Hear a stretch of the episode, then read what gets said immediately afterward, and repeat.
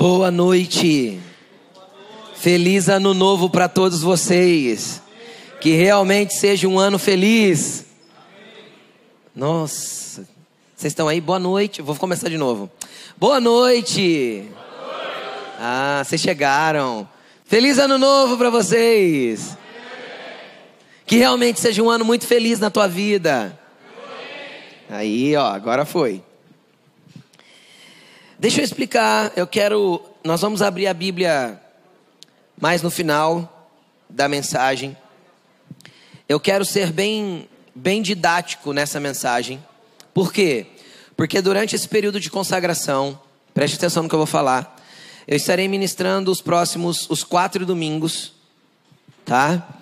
E porque eu quero construir um entendimento bem didático com vocês um ensinamento bem didático com vocês nas quatro semanas dentro desse período de consagração. Então, o domingo nós vamos usar para construir um fundamento a respeito da questão missional como igreja. E nós estabelecemos alguns pilares, alguns assuntos que são importantes para a compreensão missional da igreja. Hoje nós vamos tratar do assunto autoridade. E eu aconselho você a tomar nota. Então, se você tem um bloco de notas no celular, abra. Se você tem um caderninho, pegue. Se você precisa de uma caneta na frente da sua cadeira aí na bolsinha, tem caneta. E se te faltar um papel, eu te autorizo agora a pegar um envelope de dízimo, rasgar e fazer as suas anotações. Só não deixo, só não deixo de anotar. Tá? Na, na, na, no papelzinho aí tem envelope de dízimo. Não tem papel, rasga um, abre ele, escreve dentro dele, mas não deixa de escrever e de anotar as coisas que você vai aprender hoje, porque isso vai nortear a sua vida. É algo que você vai aprender que em qualquer lugar da tua existência vai caber o que você vai aprender hoje. Então, hoje nós vamos falar sobre autoridade. A autoridade é algo muito, muito importante, muito, muito confundido no ambiente espiritual dentro da igreja, em todos os aspectos, principalmente numa nação como a brasileira que esqueceu o que é princípio de autoridade e o que é princípio de honra. Amém? Então vamos lá.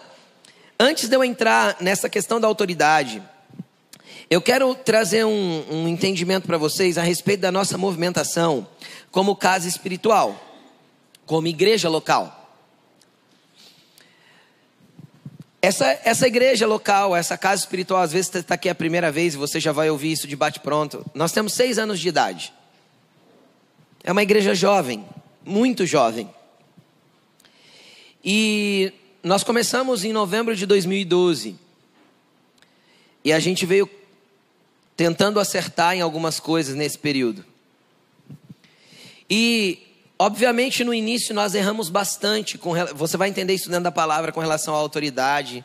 Vai ficar claro para você entender. Mas nós erramos bastante com relação à estratégia, ao entendimento da movimentação, aos projetos.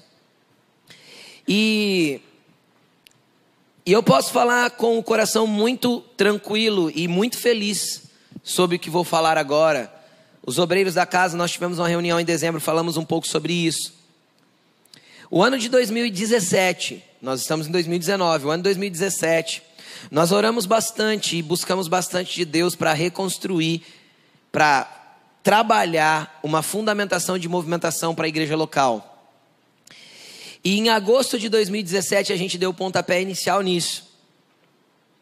E para honra e glória de Jesus eu falo isso, porque antes disso a gente errou muito. Nós não erramos na estratégia daquilo que nós estamos construindo nesse último ano e meio. Nós temos certeza que estamos fazendo e construindo da maneira certa, no caminho certo, apesar de não estar nos lugares que nós queremos atingir. Amém? Ainda. Quem crê? Ainda não estamos nos lugares que nós queremos atingir.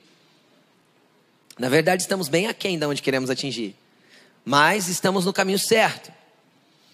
E não tem nada para mudar na estratégia, nós só temos que ampliá-la e fortalecê-la. E aí eu quero trazer um entendimento inicial antes da gente entrar nisso aqui. Eu vou falar isso todos os domingos dentro desse período de consagração.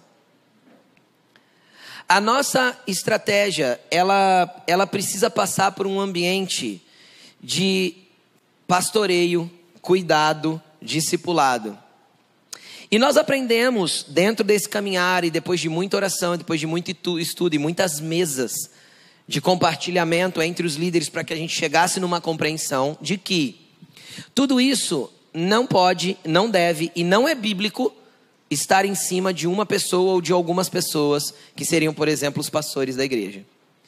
Que tudo que é pastoreio, cuidado, discipulado é coletivo, é múltiplo, é uns pelos outros. Eu lembro que uma primeira coisa que Deus começou a sinalizar para mim foi quando Ele me fez uh, ir para uma passagem que, se eu não me engano, está escrita em Deuteronômio. Faz tempo que eu não leio ela, sendo sincero. Se eu não me engano, está escrito em Deuteronômio de que quando o povo saiu do Egito, eles atravessaram o mar e eles estavam se dirigindo para o Monte Sinai. Eles estavam no deserto do Sinai. E eram quase 2 milhões de pessoas. A Bíblia diz que eram 600 mil homens, fora mulheres e crianças. Então, mais ou menos 2 milhões a 2 milhões e meio de pessoas peregrinando pelo deserto. E a Bíblia diz que eles atravessaram o mar e tiveram um tempo de peregrinação até chegarem na península do Sinai, nos pés do Monte Sinai, onde Deus começou a dar todas as direções que eles tinham que ter. Deus trouxe, primeiro Deus queria se relacionar com eles, eles disseram que não. Moisés assumiu esse lugar e aí Deus começou a dar as leis e as coisas começaram a acontecer. E a Bíblia diz que enquanto eles peregrinavam após a passagem do Mar Vermelho, eles peregrinavam até a, a, a, o Monte Sinai. Os amalequitas, eles faziam ciladas para o povo de Israel no deserto.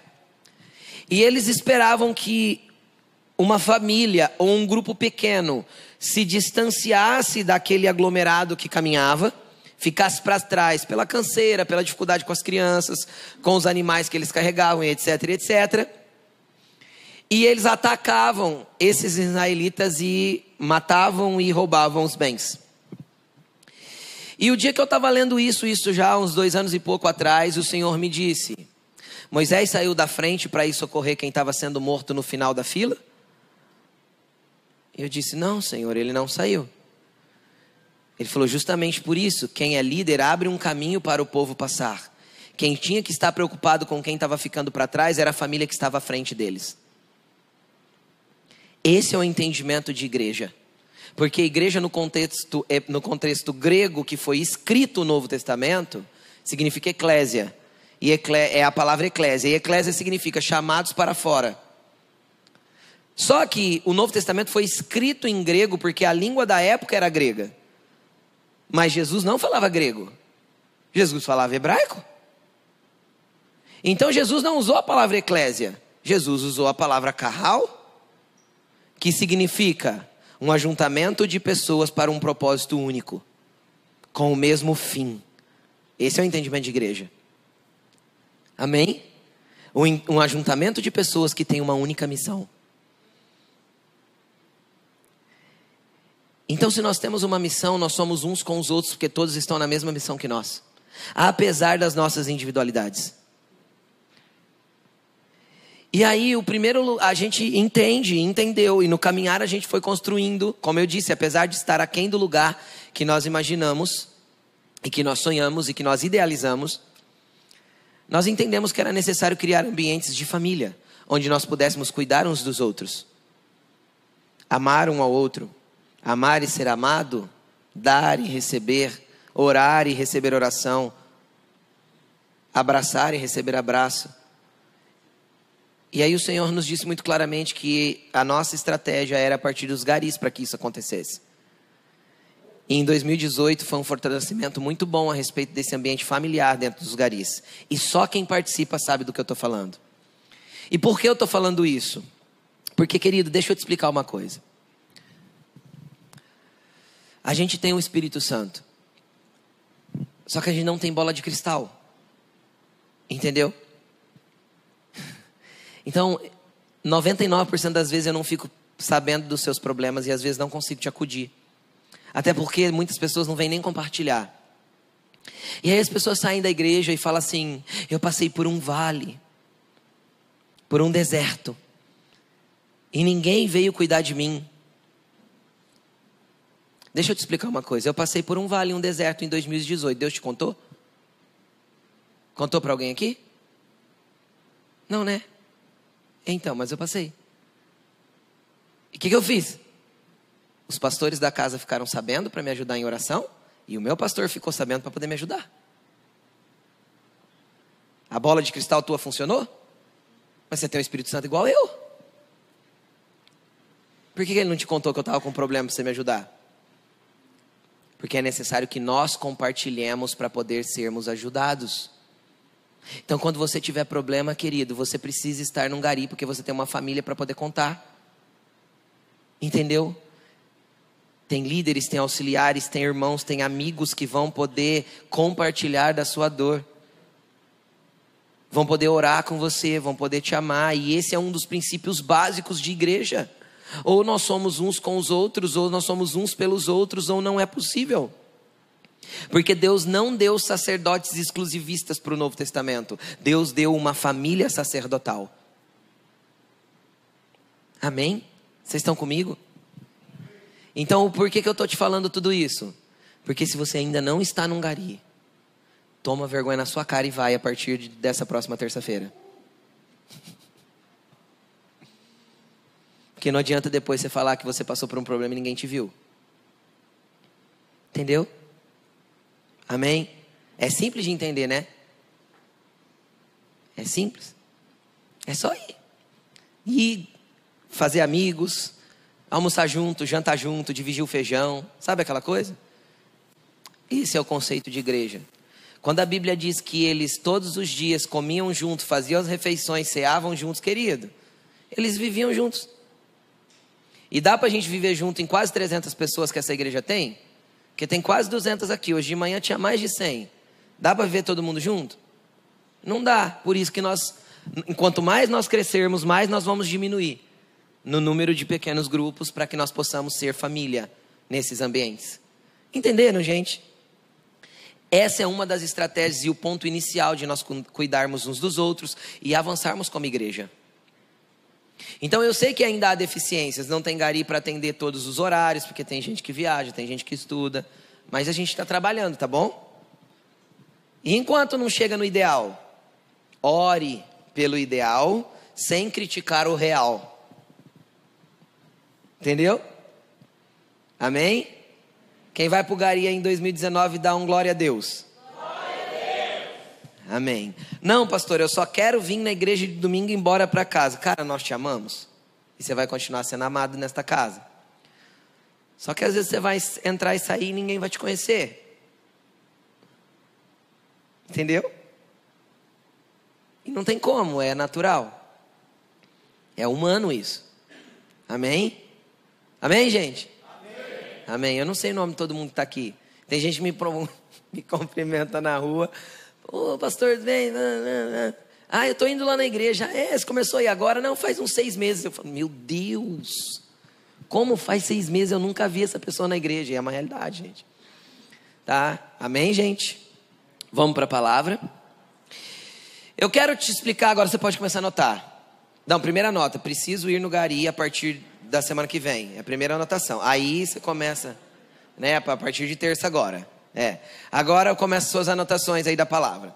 Autoridade. Eu quero trazer e estabelecer três pilares com você de autoridade. Anote aí. autoridade tem três pilares básicos: lugar de autoridade, pessoa de autoridade e autoridade espiritual. São três coisas completamente diferentes. Pegou? Lugar de autoridade, pessoa de autoridade e autoridade espiritual. Deixa eu trazer alguns princípios para você. Romanos capítulo 13, versículo 1 e 2, que é só anota, porque senão se a gente for abrir tudo, vai demorar. Romanos capítulo 13, versículo 1 e 2 diz assim, ó. Se a Isa quiser ir pondo no telão, tá Isa, vai lá. Todos devem se sujeitar às autoridades governamentais, autoridades governamentais. Pois não há autoridade que não venha de Deus. As autoridades que existem foram por eles por ele estabelecidas. Portanto, aquele que se rebela contra a autoridade está se opondo contra o que Deus instituiu. E aqueles que assim procedem trazem condenação sobre si mesmos. Nós estamos falando de Novo Testamento. Romanos capítulo 13, versículo 1 e 2. Então vamos entender uma coisa: o princípio, de, o princípio da autoridade foi Deus que estabeleceu? Então, o lugar de autoridade é estabelecido por Deus. Ok? Estão comigo? E todo lugar de autoridade é ocupado por uma pessoa de autoridade, que foi colocada naquele lugar de autoridade. Vamos lá. O objetivo do lugar de autoridade, da pessoa de autoridade, e isso envolve a igreja e envolve toda uma estrutura de uma nação, por exemplo, de uma cidade, de uma nação, o objetivo do lugar de autoridade, da pessoa de, colocada nesse lugar de autoridade, a pessoa de autoridade, é organizar, proteger e viabilizar uma administração. Estão comigo? Parece muito natural que eu estou falando, nós vamos entrar numa parte muito espiritual. Calma, eu estou explicando o natural para você compreender o espiritual. Tá? Então, o princípio de autoridade é estabelecido por Deus. Deus estabeleceu o princípio de autoridade, o lugar de autoridade. E Deus permite que pessoas acessem esse lugar de autoridade e se tornem pessoas de autoridade. E a gente poderia falar policiais, juízes, prefeitos, e etc, e etc. E isso se aplica também ao contexto eclesiástico, ao contexto igreja. Porque dentro de uma estrutura de uma igreja, existem as pessoas que estão em lugares de autoridade, assumindo papéis de autoridade. E isso serve para quê mesmo? Proteger, organizar e viabilizar uma administração. Então eu não sou líder desta casa, quando nós falamos dessa casa espiritual, a pessoa que está no lugar de autoridade mais alto aqui sou eu. E é porque eu sou pastor? Não. Não é porque eu sou pastor, não é porque eu sou apóstolo, não é porque eu sou profeta, não é porque eu sou mestre, não é porque eu sou evangelista. Não tem nada a ver com a minha fluência espiritual. Tem a ver com o aspecto de liderança que Deus colocou sobre a minha vida e me deu esse chamamento para liderar uma casa espiritual. Não tem a ver com ser pastor. Liderar uma igreja não tem a ver com ser pastor. Porque tem pessoas que é muito bom pastor e muito péssimo, muito péssimo líder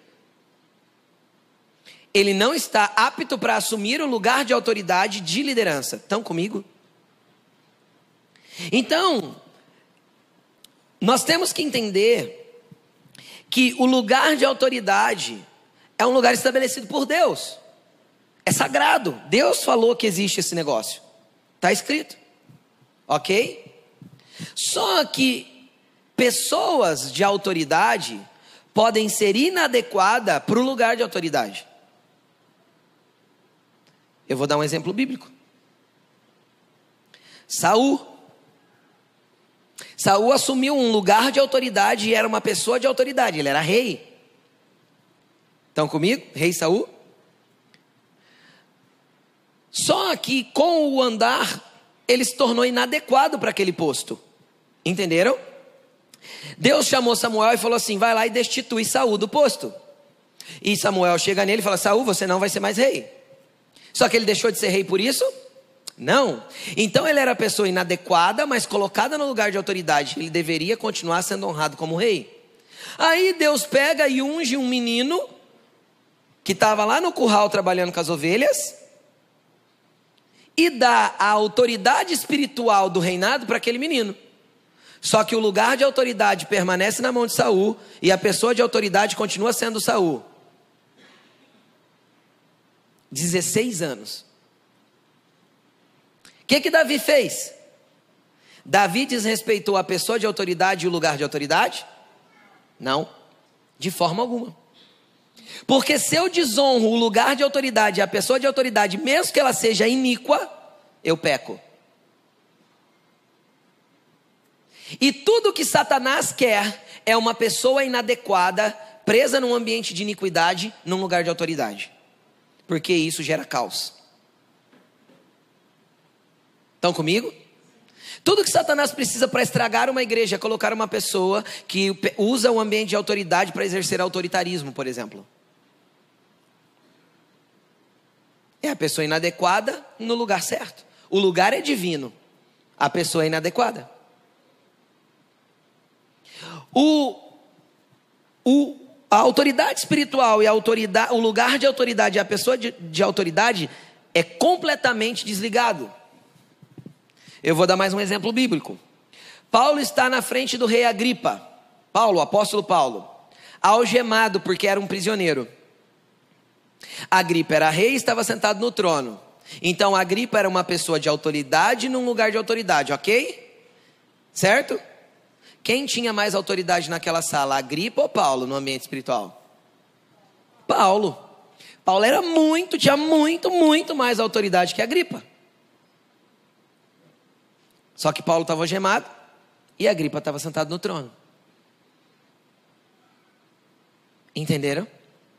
Então, nem todo o ambiente de autoridade espiritual, nem todo não, 99,9% das vezes, Deus não vai te dar autoridade espiritual, vai te dar lugar de autoridade antes de te dar autoridade espiritual. Então você vai ter autoridade espiritual e não vai ter um lugar ainda. Depois Deus constrói algo na tua vida para te levar para um lugar de autoridade. Amém? Estão comigo?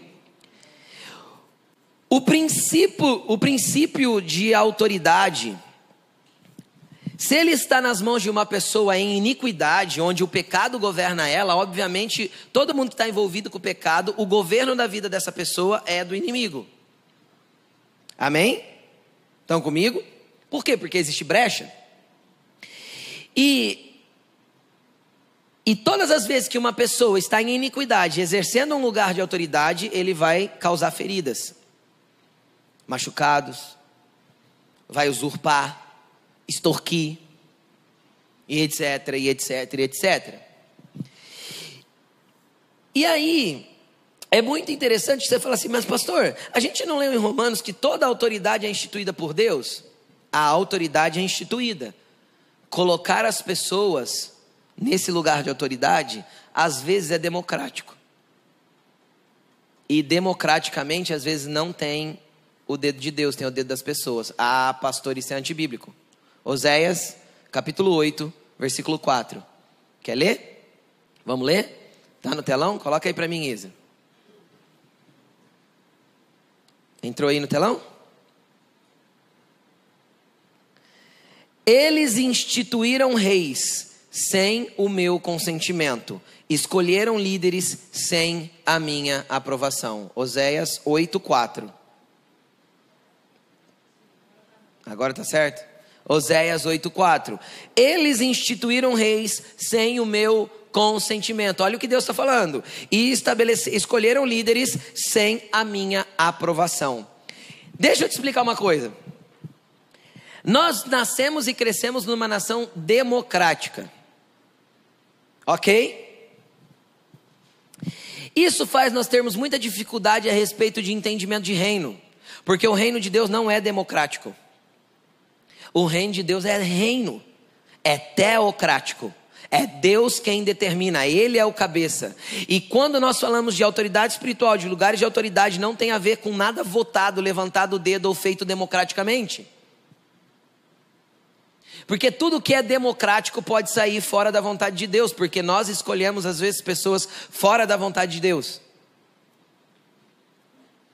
Nós escolhemos, aprovamos líderes sem a aprovação de Deus.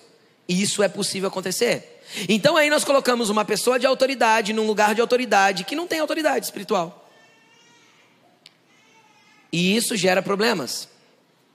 O princípio de autoridade é tão zelado por Deus que nem Deus desrespeita ele. Preste atenção nisso que eu vou falar. Gênesis capítulo 18. Pode anotar, se ler na tua casa depois. Não precisa pôr porque é o capítulo todo. Deus decide que precisa destruir Sodoma e Gomorra, porque eles estavam em níveis de pecados absurdos. Aí Deus se lembra, estou ilustrando, que aquela terra que Sodoma e Gomorra está inserido tem um dono. Um dono que ele mesmo estabeleceu. Quem que era o dono daquela terra? Quem lembra? Abraão. Ele falou: Abraão, essa terra que eu vou te dar. Do norte, sul, ao leste, oeste, onde teu pé pisar é tudo teu. Aí Deus vai lá para destruir Sodoma e Gomorra. Onde ele passa primeiro? Lê Gênesis 18 que você vai ver. 18, 19. Ele passa na casa de Abraão. Não posso esconder de Abraão que estou prestes a fazer. Afinal, toda a terra aqui é dele, vai ser dele, Deus falou. Nem Deus ultrapassou o, o limite da autoridade que já estava delegado sobre a vida de Abraão. Deus foi falar com Abraão, Abraão pôde interceder. E Abraão não intercedeu pela cidade, Abraão intercedeu pelos justos. Deus, tem justos lá? Se tiver 50, o Senhor preserva. Se tiver 45, se tiver. E Abraão foi intercedendo. Só tinha Ló. Deus tirou Ló. Entenderam? Por quê? Porque Deus não desonra, não quebra um princípio que ele estabeleceu. Vou te dar mais um exemplo bíblico. Deus pega Moisés, vai lá, tira o povo do Egito, chega até o Sinai. Quando chega ali no Sinai, o povo se mostra rebelde. Deus fala assim: Eu vou destruir esse povo. De quem que era o povo? Não era o povo de Deus? Era ou não era? Quem estabeleceu Moisés como líder? Deus. Deus podia simplesmente falar: Vou, vou, vou destruir tudo. Pronto. O que, que Deus faz? Deus destrói tudo? Vai falar com quem antes? Com o líder. Princípio de autoridade. Deus não desrespeita quando ele estabelece. Entendeu?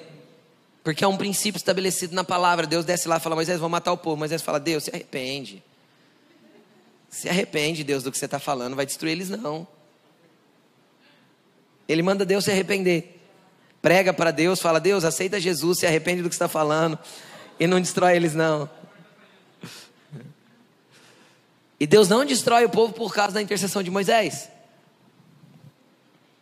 Ah, mas Deus não tinha presciência de tudo isso? Tinha, mas ele deixou como exemplo para mostrar que ele honra as autoridades.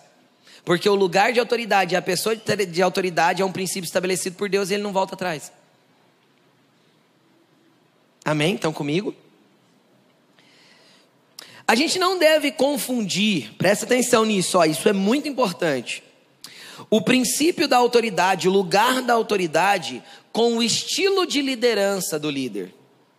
Há uma diferença muito grande em você não se simpatizar com o programa, com o, o, a personalidade do líder, com o jeito que ele lidera, e você combater o princípio de autoridade. São coisas distintas. Então, se você não se simpatiza com o líder, ou com a forma de liderança dele, é muito simples. Para de andar com ele. Entendeu? Se não há uma conexão com o estilo de liderança daquele líder, ou com a forma com que ele lidera, ou, ou, ou o modelo que foi criado para a liderança, não bate com a tua ideia, com... é simples. Não critica, não fala mal, não desrespeita, não fere o princípio de autoridade. Vai embora. Procura outro líder para seguir. É tão simples. Então eu não posso entrar num lugar de desonra, de desrespeito, de quebrar princípios que são estabelecidos por Deus, que é a questão da autoridade, por causa da minha discordância.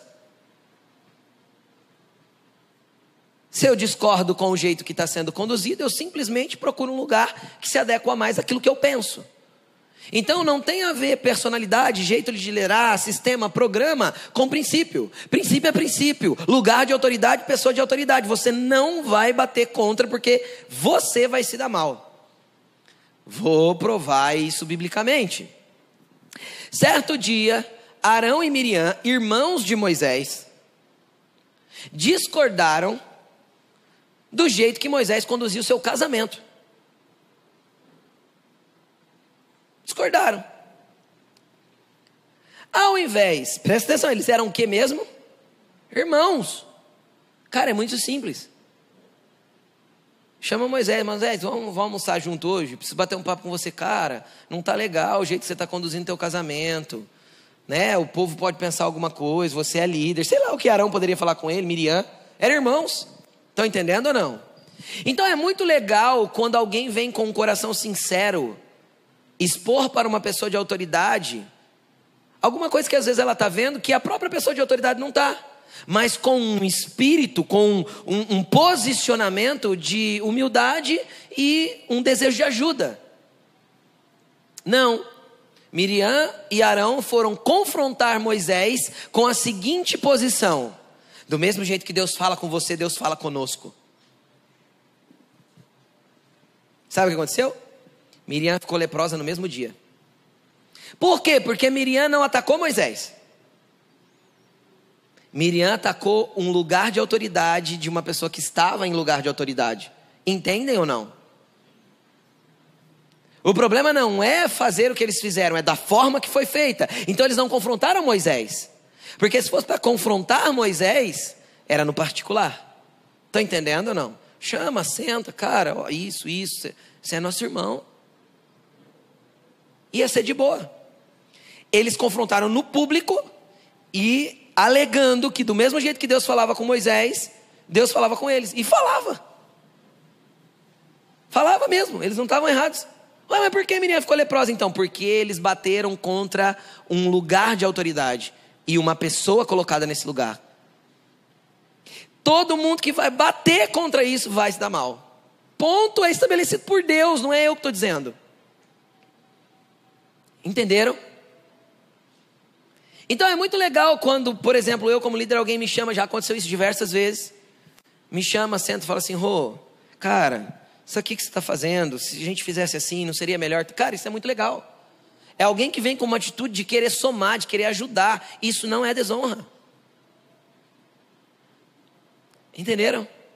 Não está batendo contra o lugar de autoridade, nem contra a pessoa de autoridade. Aí vamos continuar. Deixa eu ver aqui que mais.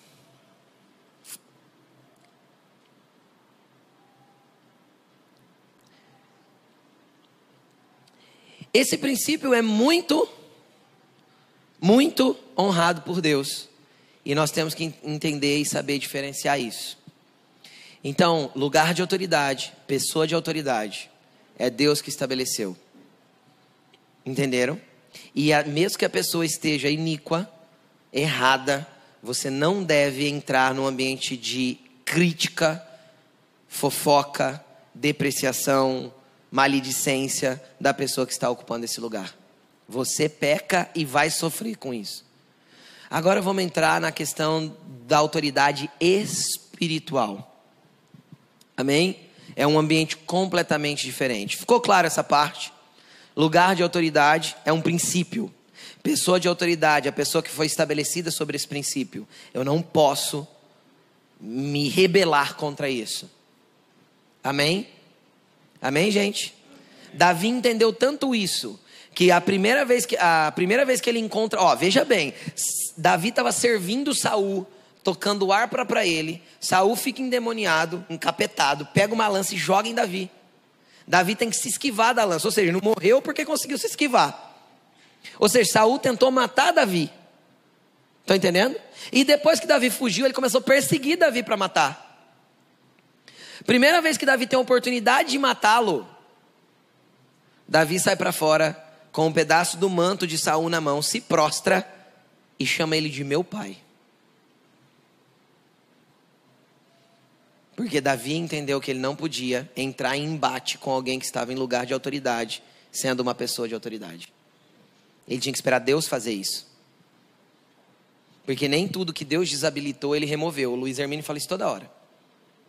Então tem coisas que Deus, Saul já estava desabilitado faz tempo, mas não tinha sido removido ainda. Quem desabilita é Deus. Quem remove? Deus também. Amém? Isso é lugar de autoridade, pessoa de autoridade, isso é princípio bíblico. Pastor, o que que isso tem a ver com entendimento missional? Tudo.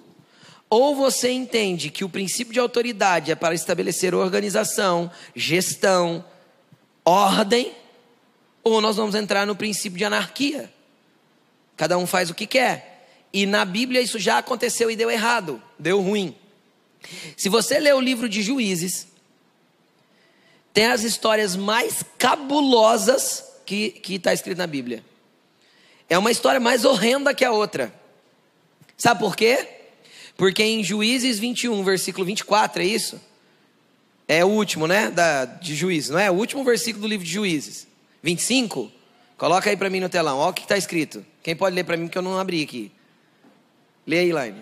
Naquela época não havia rei em Israel. Cada um fazia o que lhe parecia certo.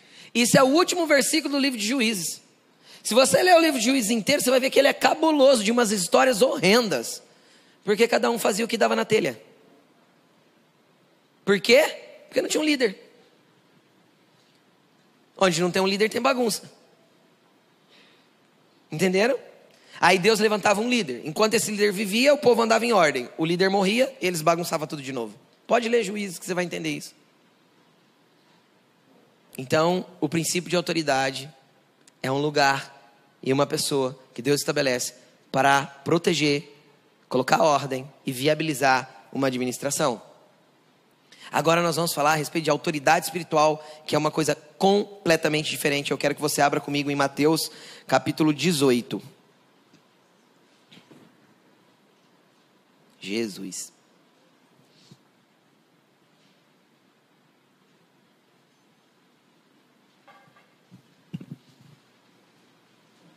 Mateus capítulo 18, vocês acharam?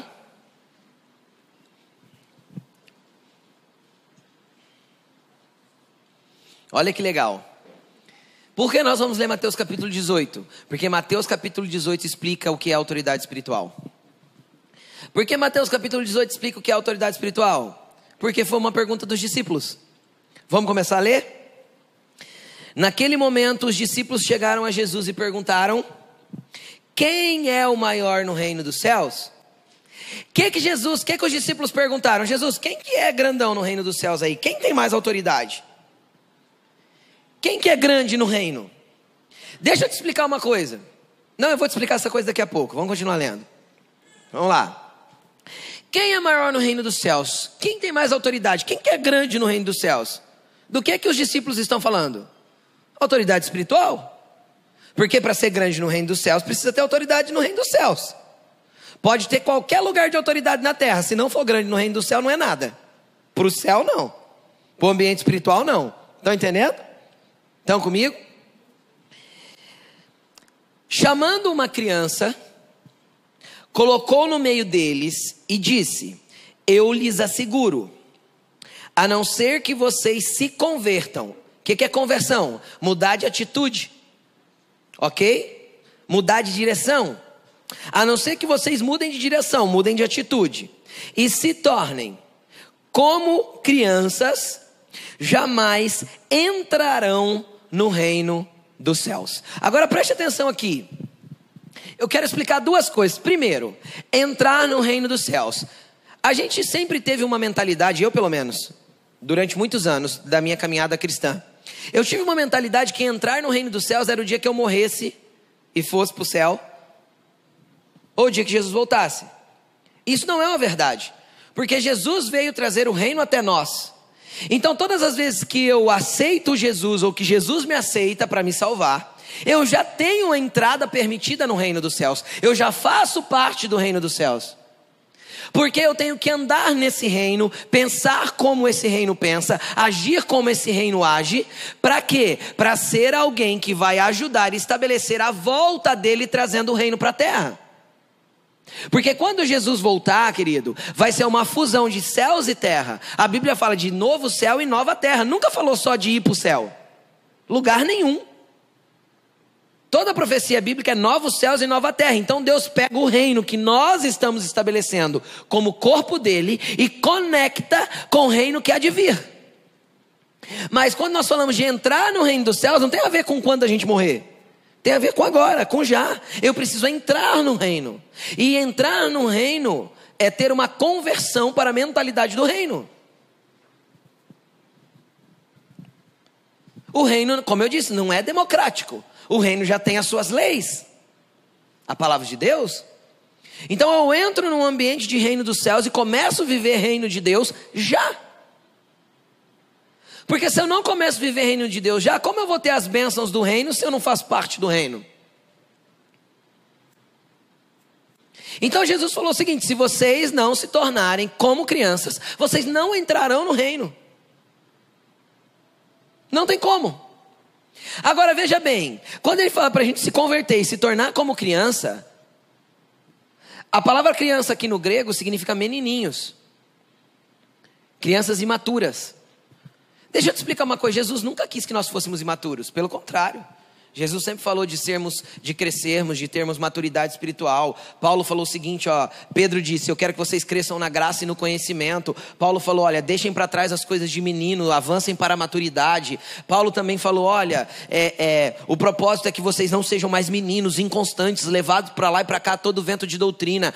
Cresçam". Paulo fala assim, ó, enquanto o herdeiro é menino, em nada ele é diferente do escravo. Então cresçam espiritualmente.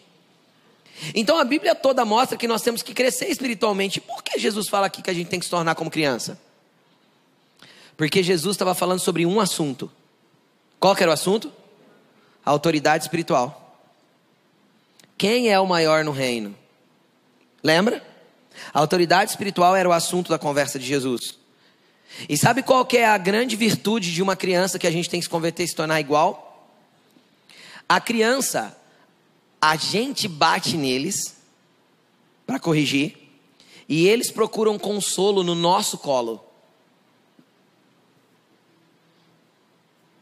A criança não tem a capacidade de se ofender. A criança não se orgulha. A criança não planeja mal, o mal.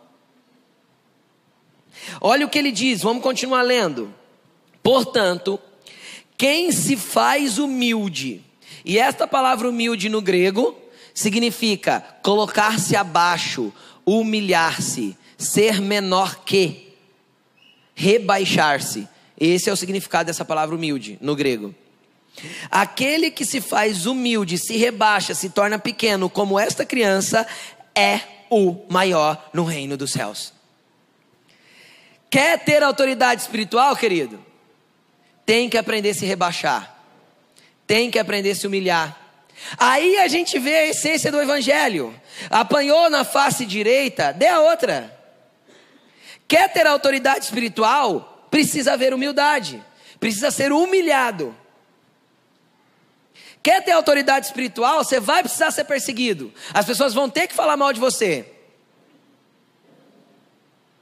E todas as vezes que estiver acontecendo isso com você, sorria. Papai do céu só quer te levar para um lugar de mais autoridade nele. Entendeu? Estão comigo? Isso é Jesus que ensinou, hein? Quem recebe uma dessas crianças em meu nome está me recebendo. Mas se alguém fizer tropeçar um desses pequeninos que crê em mim, vamos lá, vamos, vamos para o versículo 5 primeiro. Jesus está falando: quem recebe uma criança dessa, um pequenino desse, em meu nome, me recebe. O que, que Jesus está falando? Se alguém recebe, receber é levar para dentro de casa, no contexto. É receber. O que, que Jesus está falando? Jesus está falando o seguinte: se você reconhece a autoridade que está sobre a vida dela, e você recebe ela reconhecendo essa autoridade, você recebe a mim. Entenderam? É por isso que em Mateus 12 está escrito: quem recebe um acho que é Mateus 12, quem recebe um profeta na qualidade de profeta, recebe recompensa de quem recebe um justo na qualidade de justo, recebe recompensa de justo. E quem der um copo de água fria que seja para um dos pequeninos, não ficará sem recompensa. O que, que Jesus está falando? Reconheça a autoridade que cada um carrega e o honre como tal.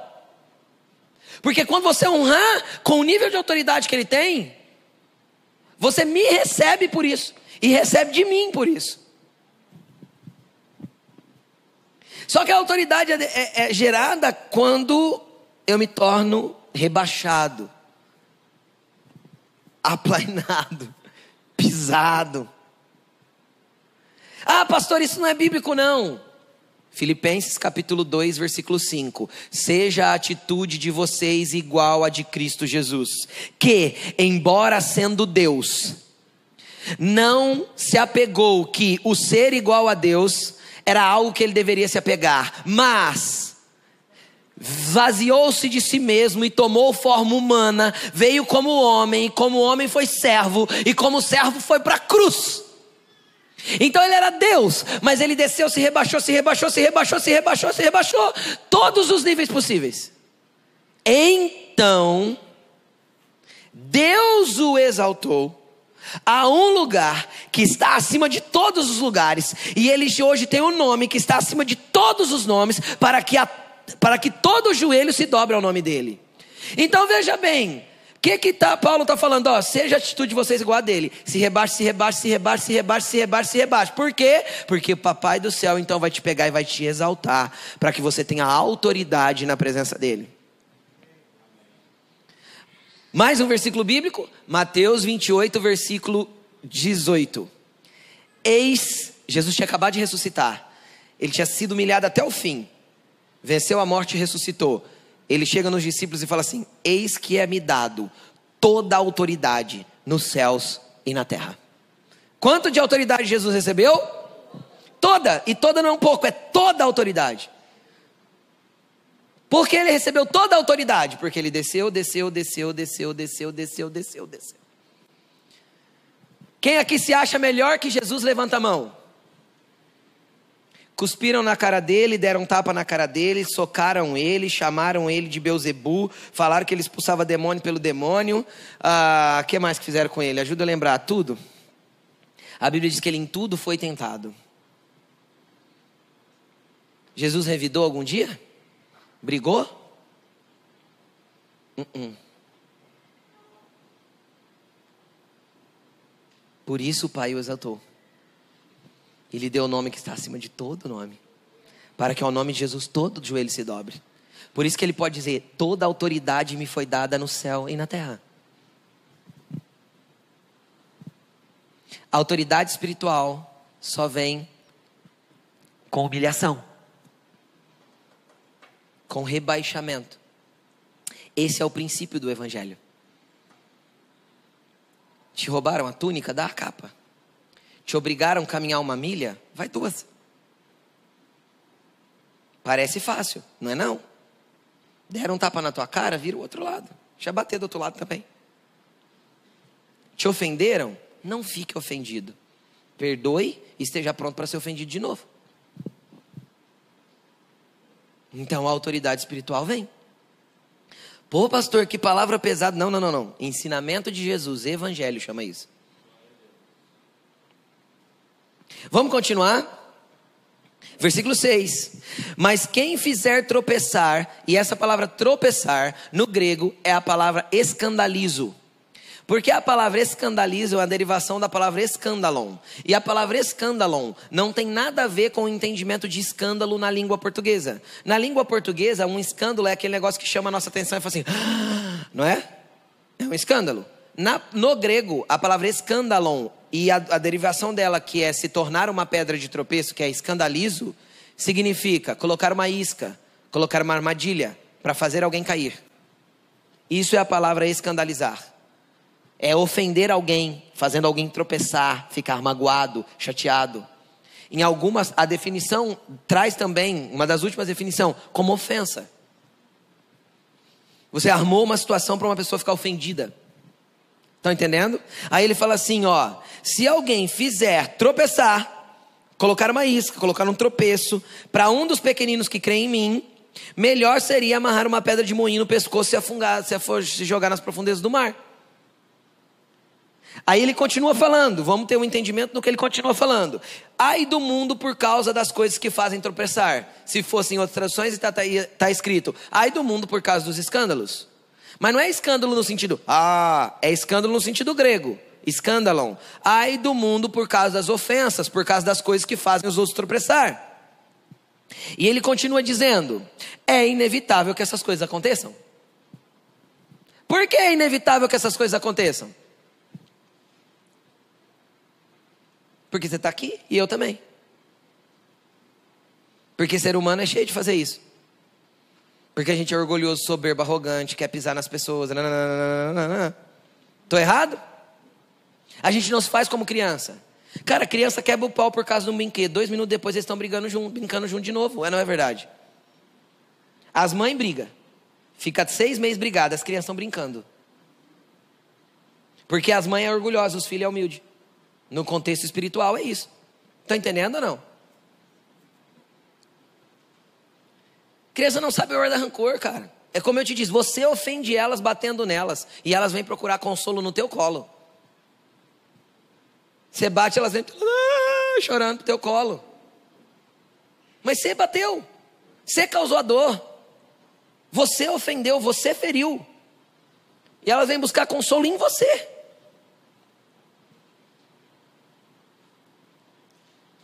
Então se torne como elas. Vamos continuar. Ele fala: é inevitável que essas coisas aconteçam, mas ai daquele por meio de quem elas acontecem. Aí vem um entendimento muito interessante. Cara, é inevitável que as ofensas aconteçam, porque somos pessoas. Só que não seja o agente da ofensa. Não seja o agente da ofensa. Não seja a pessoa que fica ofendendo os outros toda hora. Não seja a pessoa que tem aquelas palavras pesadas, que machucam, que ferem, que batem. Não seja o agente da ofensa. Vai acontecer? Vai. Mas não seja você a ofender. E muito menos ficar ofendido. E aí ele continua dizendo: Olha, olha quanto ele diz que é sério ofender as pessoas. É melhor você entrar na vida. Mu... Oh, perdão. Se a tua mão ou o teu pé te fazem tropeçar, te escandalizam, corte, jogue fora, jogue-os fora. É melhor entrar na vida mutilado do que, e aleijado do que, tendo as duas mãos ou os dois pés, ser lançado no fogo eterno. Se o teu olho te faz tropeçar, arranque ele, jogue ele fora. É melhor entrar na vida com um só olho do que com os dois e ser lançado no inferno. Do que, que ele está falando? Lógico que Jesus não quer que ninguém se mutile, porque quem se mutila é endemoniado. Jesus não quer que ninguém corte nada. É porque dentro do contexto judaico, quando usava expressões assim, era para mostrar coisas do tipo: entendam o quanto é pesado o que eu estou falando. Entendam o quanto é importante o que eu estou falando. Você não ofender as pessoas é tão importante que era melhor que você se mutilasse. De tão pesado que é você entrar e ofender as pessoas. Você ser um daqueles que coloca uma armadilha para uma pessoa cair. Amém? Vocês ainda estão felizes? Pastor, o que, que isso tem a ver com a questão missional? Tudo, tudo a ver. Por que tudo a ver? Porque se você não entende ambiente de autoridade espiritual, nunca você vai conseguir acessar os lugares que Deus tem para você na questão missional. Então a primeira coisa que nós temos que entender é a questão de autoridade espiritual. Vamos continuar. Cuidado para não o assunto continua, tá bom? Tem subtítulo no meio, mas quem colocou subtítulo foi quem compilou a Bíblia. Jesus continuou falando. Estão entendendo? Amém? Qual que é o assunto? Qual que é a primeira pergunta? Quem é o maior no reino? Autoridade espiritual. Jesus continua o assunto. Cuidado para não desprezarem nenhum só desses pequeninos. Já está falando daqueles que creem, está falando dos que entraram no reino, os que acessaram o reino. Pois eu digo que os anjos deles no céu estão sempre vendo a face do Pai Celeste. Pastor, existe anjo que caminha comigo? Aham. Uhum. Aos anjos do Senhor é dado ordem ao nosso respeito, para nos guardar e livrar. Ok? Sim, tem anjos que caminham conosco. Tem Pedro também, que. Esse é outro assunto, né? Quando Pedro saiu da prisão, ele bateu na porta, foram lá, ah, é o anjo de Pedro. Pensaram que era o anjo de Pedro. Não era o anjo, era o Pedro. Tá? Então, sim, tem anjos que nos acompanham, porque o Senhor faz isso. Para quem? Os pequeninos que entraram no reino. Entendeu? Aqueles que já aprenderam que precisam ser humildes para acessar lugares no reino. Vamos continuar? O filho do homem veio para salvar o que se havia perdido. O que vocês acham? Se alguém possui cem ovelhas e uma delas se perde, não deixará as noventa e nove nos montes, indo procurar a que se perdeu? E se conseguir encontrá-la, garanto-lhes que ele ficará mais contente com aquela ovelha do que com as 99 que não se perderam. Da mesma forma, o Pai de vocês nos céus não quer que nenhum desses pequeninos se percam.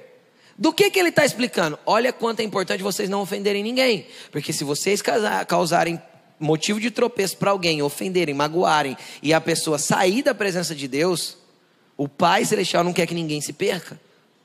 Então aí ele mostra a importância do que ele fala lá de cortar a mão em pé, mas não causar motivo de tropeço. E tirar a pessoa do ambiente de autoridade. Entende ou não? Todo mundo que causa motivo de tropeço sai do ambiente de autoridade e tira as pessoas do ambiente de autoridade.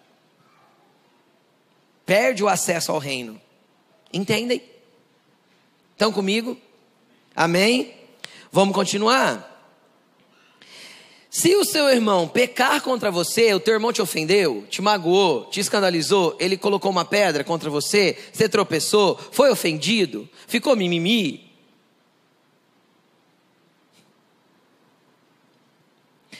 Vá com ele a sós e mostre-lhe o erro. Converse com ele.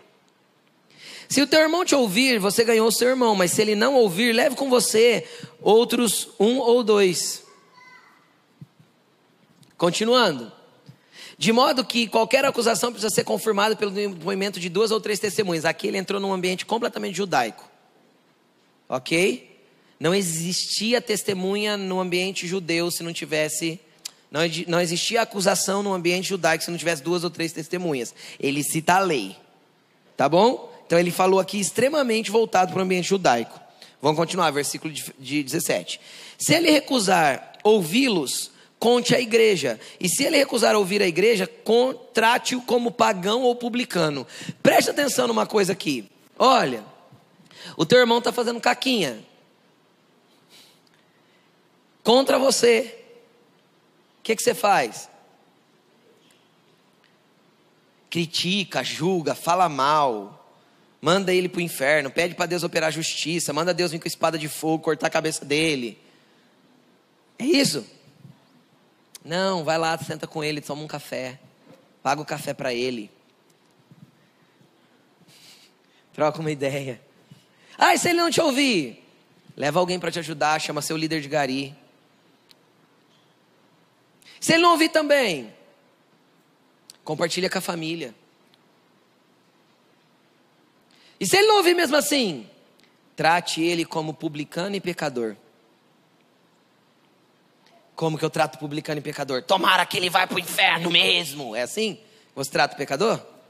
Sim ou não? O que, que você quer fazer com o pecador?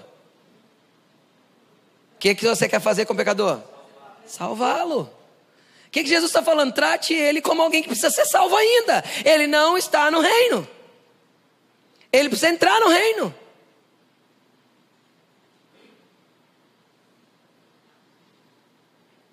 O que pesa de diferente nisso é que ele já tem alguns conhecimentos que quem está perdidão não tem. E às vezes o próprio Deus vai tratar com ele para poder conseguir trazer ele de volta. Mas aí deixa com Deus. Não vai você tratar.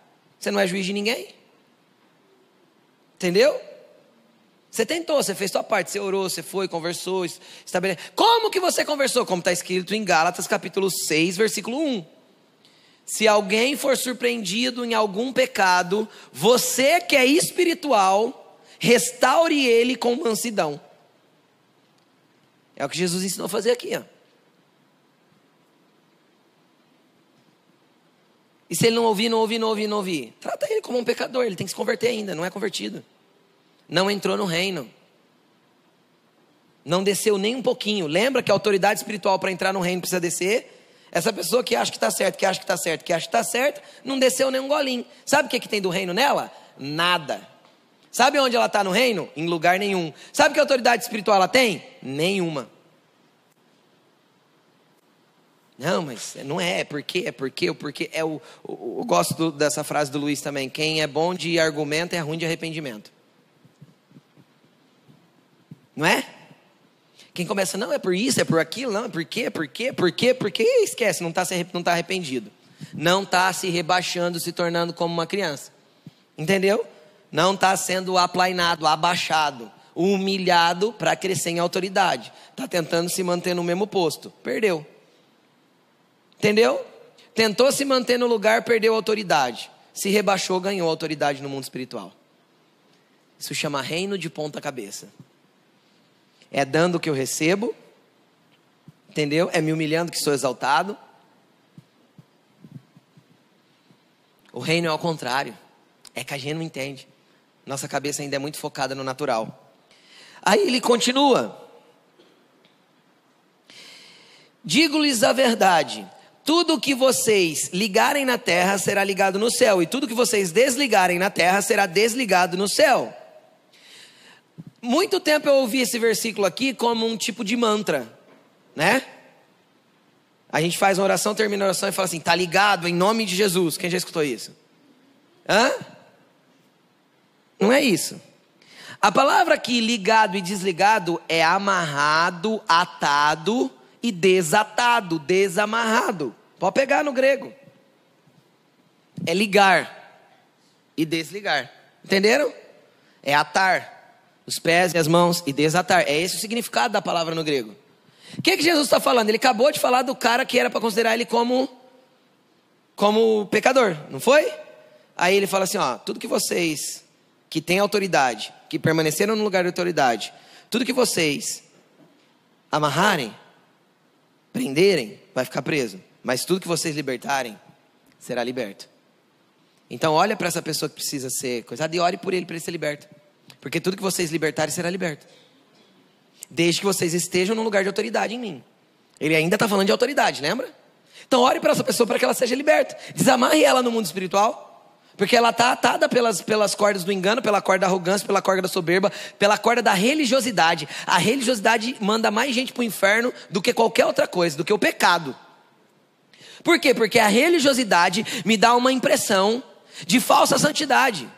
Então qualquer um que vem me corrigir, eu me acho justo. Porque eu sei, porque eu conheço, porque eu sei, porque eu conheço, sabe nada. Não se humilha, não se abaixa, não se rende para ninguém.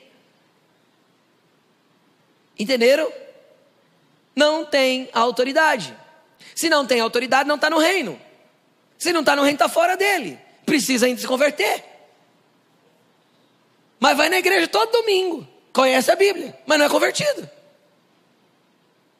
Porque não tem a atitude igual a de Cristo Jesus, não se humilha, não se abaixa. Entendeu? Vocês ainda estão felizes? Oh, Jesus. Falando assim parece fácil, né?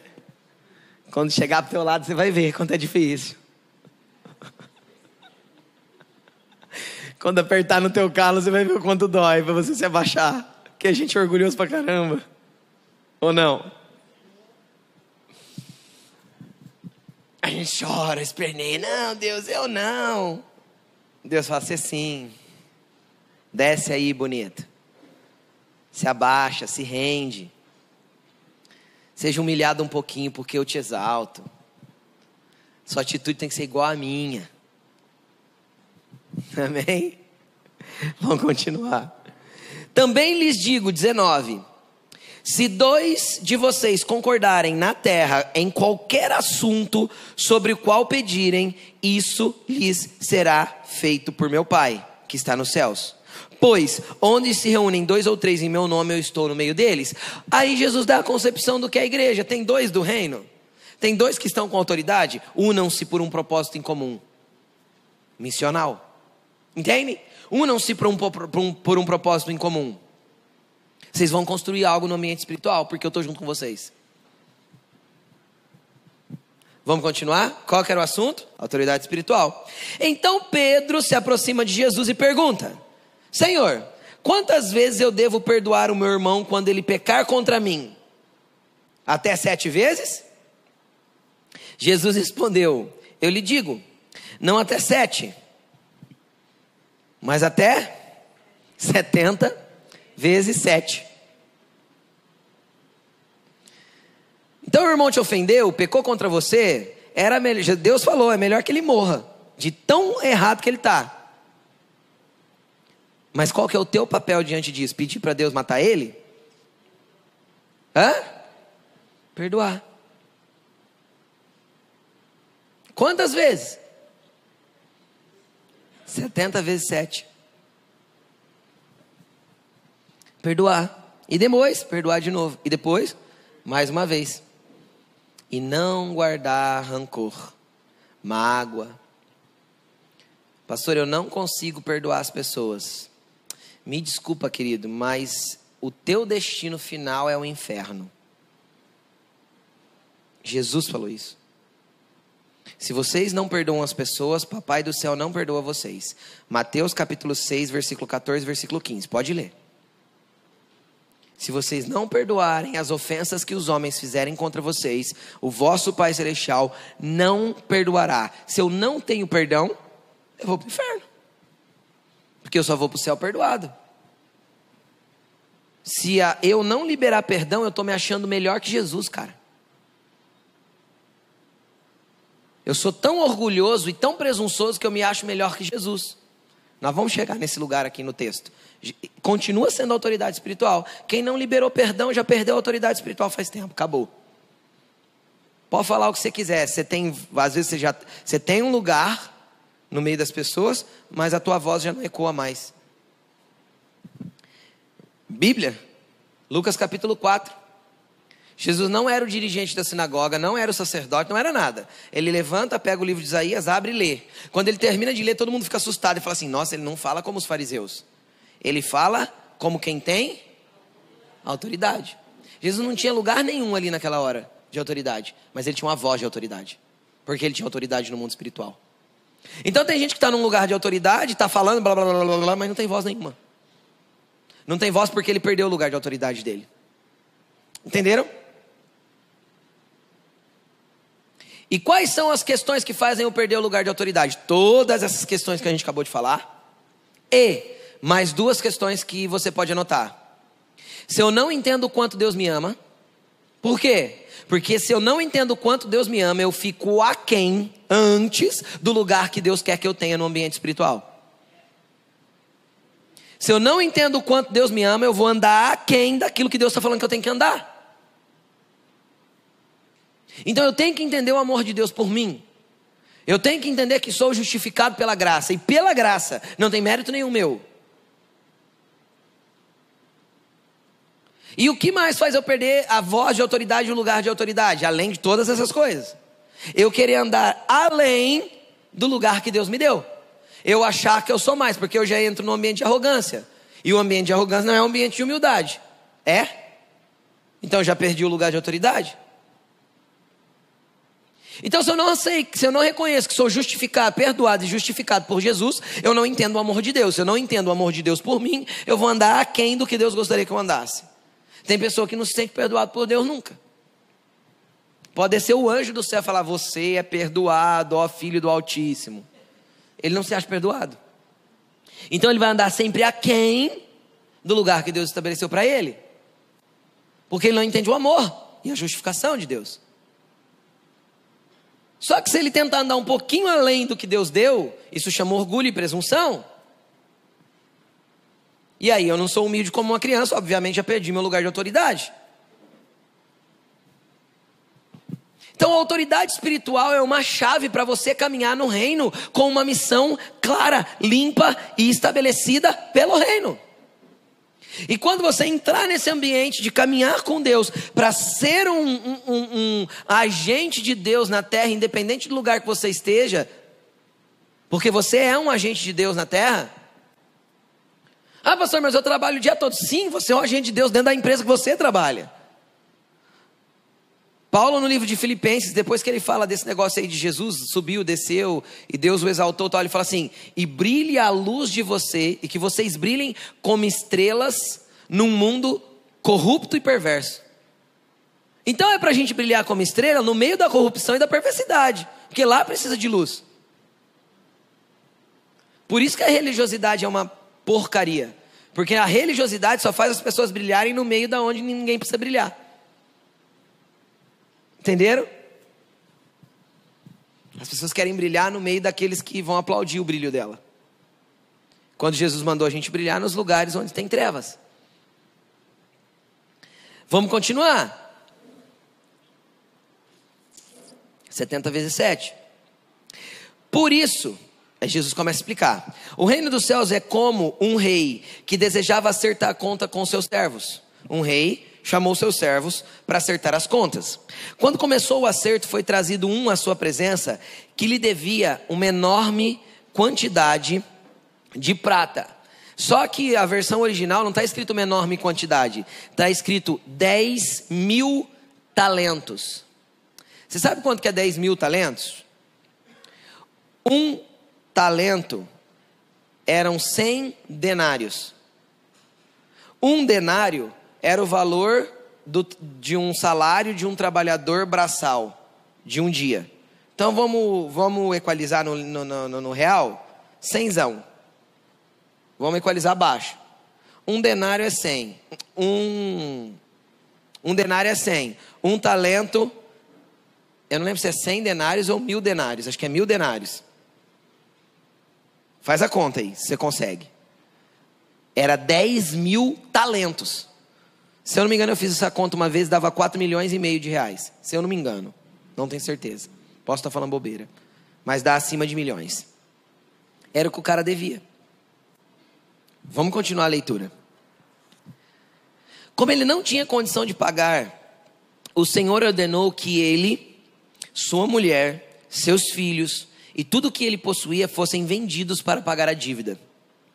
O servo prostrou-se diante dele e implorou: Tem paciência comigo, eu te pagarei.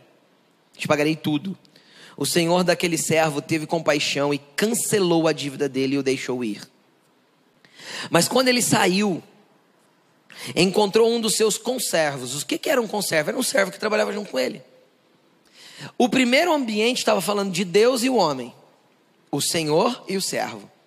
O segundo ambiente está falando do homem para com o homem, um servo para um conservo. Estão entendendo? Veja bem, ele encontrou um dos seus conservos que lhe devia 100 denários, 10 mil reais. A dívida dele era de 4 milhões. 10 mil reais. Ele agarrou e começou a sufocá-lo, dizendo: Pague-me o que você me deve. Então o seu conservo caiu de joelhos e implorou: Tem paciência comigo, eu vou te pagar tudo. Mas ele não quis. Antes saiu e mandou lançá-lo na prisão até que pagasse a dívida. Quando os outros servos, companheiros dele, viram o que havia acontecido, ficaram muito tristes e foram contar para o Senhor tudo o que havia acontecido. Então o Senhor chamou o servo e disse: Servo mau, cancelei toda a tua dívida porque você me implorou. Você não deveria ter tido misericórdia do conservo como eu tive de você? Irado, o seu senhor o entregou a torturadores. Agora deixa eu te, tra te trazer a versão original desse negócio aí. Entregou eles aos verdugos. Pode pegar em outras traduções. O NVI está escrito torturadores. Pode pegar em outras traduções se não está escrito verdugos até que pagasse toda a dívida. Sabe que são os verdugos? Espíritos atormentadores. Assim também lhe fará o vosso Pai Celestial, se cada um de vocês não perdoar de coração o seu irmão.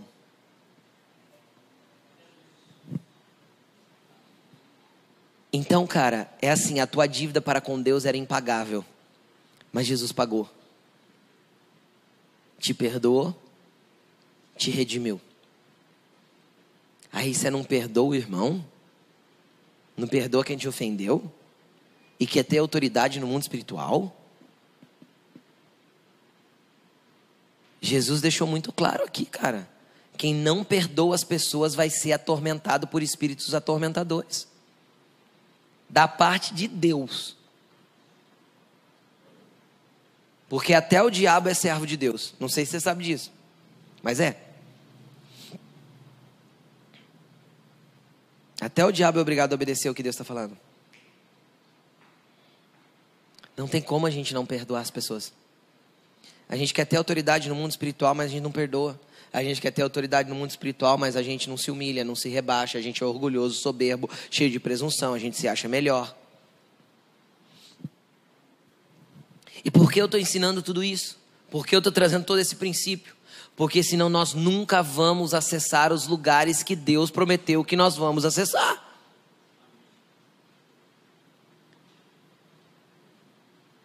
Todas as promessas que Deus liberou sobre a sua vida, cara, são lugares acessíveis para você, embora pareça impossível algumas. Mas por que eu não chego na promessa, pastor? Porque você não se torna preparado para acessar o lugar da promessa. Porque você não se humilha, não se rebaixa e não tem autoridade espiritual para acessar o lugar da promessa que Deus está te dando. Então você pode ter mil promessas. E você pode começar toda semana empolgado. Não, porque agora vai. Não vai. Não vai. Pelo teu mérito não vai, pelo teu esforço não vai. quando você desce, quando você perdoa, quando você ama, quando você se rebaixa, quando você é humilde, quando você se coloca como Paulo instruiu em Colossenses. O que, que ele instruiu em Colossenses? Cada um, Colossenses não, Romanos capítulo 12. Cada um considere o seu próximo maior do que você mesmo. Isso é entrar em condição de humildade, de ser menos. E quanto menos eu sou no mundo espiritual, mais eu sou. Mas, pastor, eu vou ficar sendo humilhado a vida toda. Ah, ah, Jesus foi humilhado a vida toda ou Jesus foi honrado várias vezes? Aqueles que reconhecem a tua autoridade te honram. Aqueles que não reconhecem a tua autoridade vão continuar te humilhando para você se manter num lugar de autoridade. Entenderam ou não? Quem quer ter autoridade em Deus aí? Coloque-se de pé. Cara, o que, que isso tem a ver com a questão missional, pastor? O que, que isso tem a ver com esse mês de consagração? Tudo. Tudo, porque ou a gente para com o nosso mimimi, com o irmão não olhou para mim, ai, eu fiquei ofendido, ai, isso, ai, aquilo, ai, porque o irmão tá falando. Cara, se estão falando de você, alegrem-se, regozijem-se, porque grande é a recompensa de vocês diante do Pai. Jesus falou isso. Bem-aventurados sois vós quando vos perseguirem, vos injuriarem e disserem todo mal contra vocês. Ele disse: bem-aventurados significa vocês são felizes quando fizerem isso com vocês.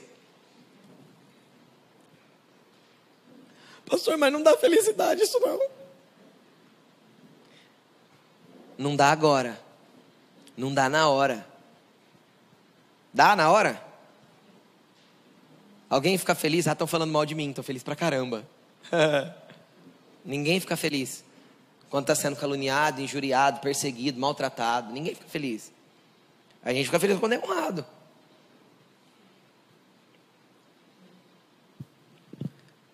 Só que como Jesus, como está escrito em Hebreus a respeito de Jesus, ele trabalhou na expectativa de colher o fruto do seu penoso trabalho. Entendeu? Pode não ser motivo de alegria hoje. Pode não ser motivo de alegria na hora que está acontecendo. Mas vai ser motivo de muita glória na presença de Deus. O ano retrasado eu passei por um ambiente de humilhação. 2017. Eu chorei três, três dias sem parar. A Laine olhava para mim e falava assim. Ela começava a tentar falar alguma coisa e começava a chorar. Fiquei três dias chorando. Mas o que, que Deus estava fazendo? Elevando o meu nível de autoridade para poder me dar um lugar de autoridade. Entenderam? É assim que o Papai do Céu faz. Não tem como. Ou eu estou pronto para o lugar de autoridade, ou eu vou ser um mico assumindo um lugar de autoridade e eu vou fazer um estrago no reino. Entendem? Vou pegar os pequeninos e vou humilhá-los, maltratá-los, estragá-los, machucá-los. Jesus quer você, cara. Porque você é parte do projeto de Deus na terra. Você já parou para pensar nisso? Olha para essa pessoa que está do teu lado e fala para ela: você é parte do projeto de Deus na terra. Você é parte do projeto de Deus na terra. Você é parte do que Ele quer fazer sobre a terra. E não adianta você achar que não, cara. Se um dia você olhou para Jesus e falou: Jesus, eu te quero, pega eu para o Senhor, já era. Não tem mais opção. Você pode até tentar fugir, você vai fugir a vida inteira. Um dia Jesus vai te pegar de volta. Tem pessoas aqui que já testemunharam. Eu fugi de Jesus seis anos. Falou para mim. Não tem como fugir. Sabe por que não tem como fugir? Porque ele te prendeu com cordas de amor. Porque ele colocou o fardo leve e suave sobre você. Você pode ir para onde você quiser, você vai saber que Jesus é melhor. Você pode experimentar toda e qualquer sensação da terra, você vai lembrar: Jesus é melhor. Não tem como fugir da presença dele. Para onde me irei da tua presença? Para onde fugirei do teu espírito? Se eu colocar a minha casa no mais alto monte, o Senhor vai estar lá. E se eu fizer a minha cama entre os sepulcros, o Senhor estará lá também. Então para de relutar com o teu próprio eu. Para de tentar ser orgulhosão desse jeito. Desce daí, cara.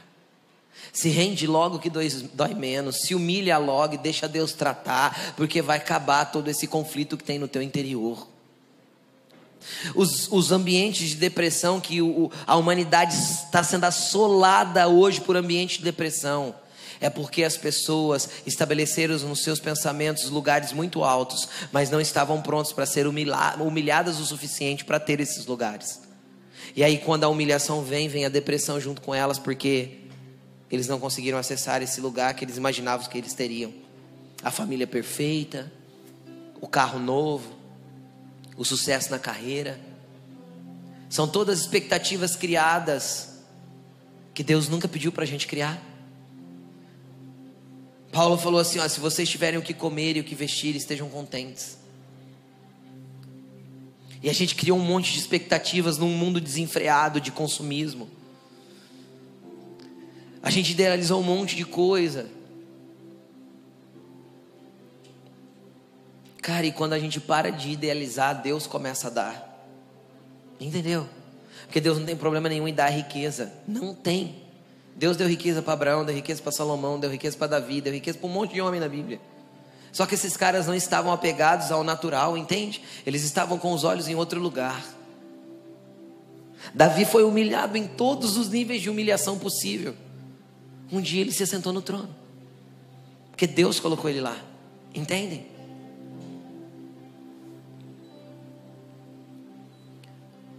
Pastor, você já passou por muito momento de humilhação?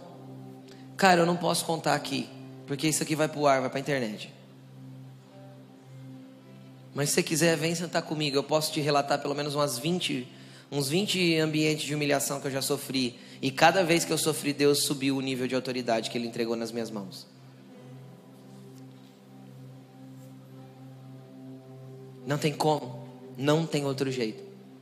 É o único caminho para que você exerça a sua missão na terra como igreja não estou falando do seu chamado, estou né? falando da tua missão na terra como igreja, que é o ambiente que nós vamos entrar semana que vem. Nós vamos falar sobre a estratégia de Deus para a igreja. Feche os seus olhos. Eu não sei qual que é a tua luta interior hoje. Eu não sei o quanto você tem que se render e falar: Jesus, tá bom, vou parar de brigar. Vou parar de brigar com o meu próprio eu, vou parar de brigar com as pessoas, vou parar de exigir respeito. Vou parar de exigir os meus direitos. Vou me render ao teu processo. Porque eu quero ter autoridade no ambiente espiritual, não quero ser reconhecido entre os homens. Porque se o ambiente espiritual te reconhecer, os homens vão te reconhecer daqui a pouco. Não tem como. Que a tua luz vai brilhar. Mas se o ambiente espiritual não te reconhecer, infelizmente você vai ficar tentando brilhar entre os homens a vida toda e não vai brilhar. Feche os seus olhos e comece a falar com o Pai. Ele está neste lugar. Comece a falar, Senhor, eu estou aqui.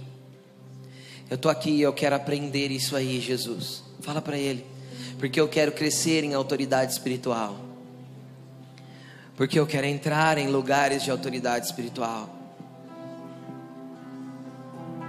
porque eu quero conhecer a essência da autoridade espiritual, porque eu quero ter uma voz para essa geração, uma voz como a sua. Porque eu quero me parecer com você, Jesus. Eu quero ter as minhas atitudes como são as suas atitudes.